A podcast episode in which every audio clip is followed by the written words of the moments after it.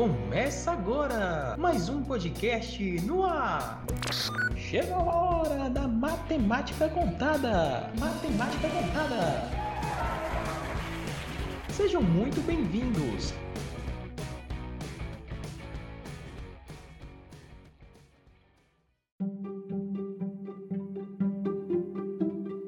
Olá, pessoal! Me chamo Vitória e este podcast é uma produção do Programa Residência Pedagógica da Universidade de Pernambuco, campus Petrolina.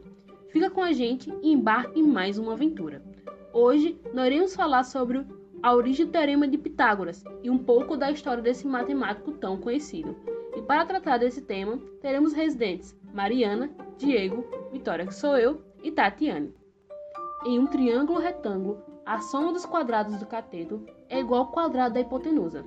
Se você nunca ouviu falar dessa frase, não tenha dúvidas, que ainda ouvir bastante.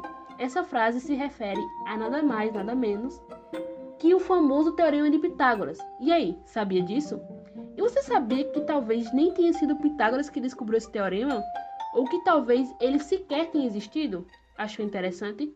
Então, que tal conhecer um pouco desse mistério que ainda existe na história da matemática e conhecer sobre um dos teoremas mais belos e importantes da matemática?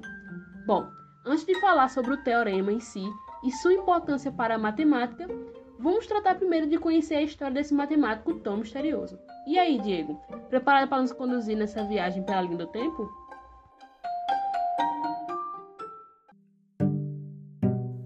Com certeza, Vitória. Coloquem o cinto que a viagem já vai começar. De acordo com a história, Pitágoras viveu entre os anos de 569 a 480 a.C. e nasceu em uma ilha chamada Samos, que fazia parte da Grécia Antiga.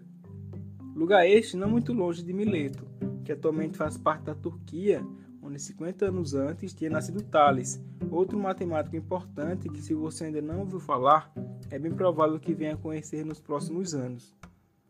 E foi a partir das ideias desses dois grandes personagens que a matemática se inicia como ciência e pôde se desenvolver nos séculos seguintes. Note como isso é importante. Voltando a falar sobre Pitágoras, ele viajou bastante. Esteve em lugares como Egito, Babilônia e dizem que talvez tinha ido até a Índia. Enfim, foram nessas viagens que ele absorveu os conhecimentos matemáticos e conheceu as ideias sobre as diferentes religiões de cada região. E ao voltar para a Grécia com todo aquele conhecimento, criou uma escola que na verdade era uma sociedade secreta, denominada Escola Pitagórica. Mariana, você pode nos contar mais sobre a escola pitagórica e a sua relação com o Teorema de Pitágoras?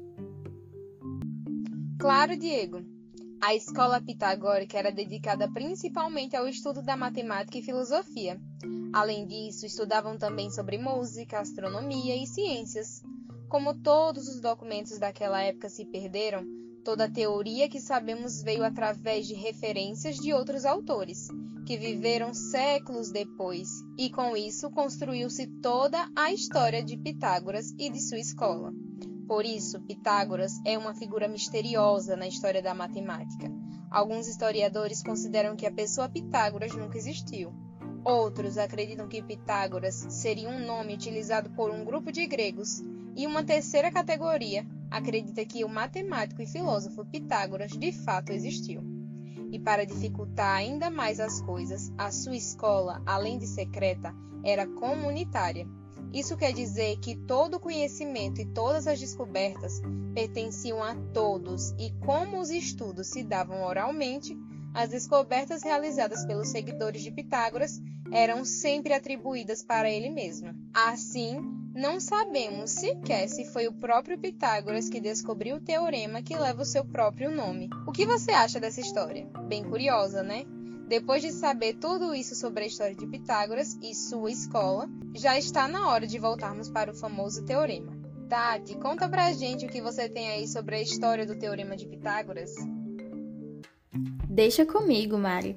O Teorema de Pitágoras, sem dúvidas, é um dos teoremas mais belos e importantes da história da matemática, além de ser um dos mais conhecidos. E se você não sabia, fique sabendo agora. Um teorema, para ser chamado dessa forma, tem que ser provado através de alguma demonstração. Se não for provado, só podemos chamar de conjectura. Estou contando isso porque temos provas concretas que os babilônios antigos já conheciam o teorema de Pitágoras séculos antes da existência de Pitágoras. Porém, na história do teorema só aparece que foi Pitágoras quem realizou a demonstração desse teorema pela primeira vez. Desde o século V a.C. até os dias atuais, inúmeras demonstrações do teorema foram surgindo. Para você ter ideia, em 1940, um matemático americano publicou 370 demonstrações diferentes para esse teorema. E com certeza tem mais por aí. Muito legal, não é mesmo? Se você sentir curiosidade de como são as demonstrações feitas para o teorema, recomendo bastante que dê uma pesquisada. E aí, Gostou da nossa viagem ao passado e todas as curiosidades sobre o Teorema de Pitágoras? Espero que você tenha gostado e até o próximo Matemática Contada.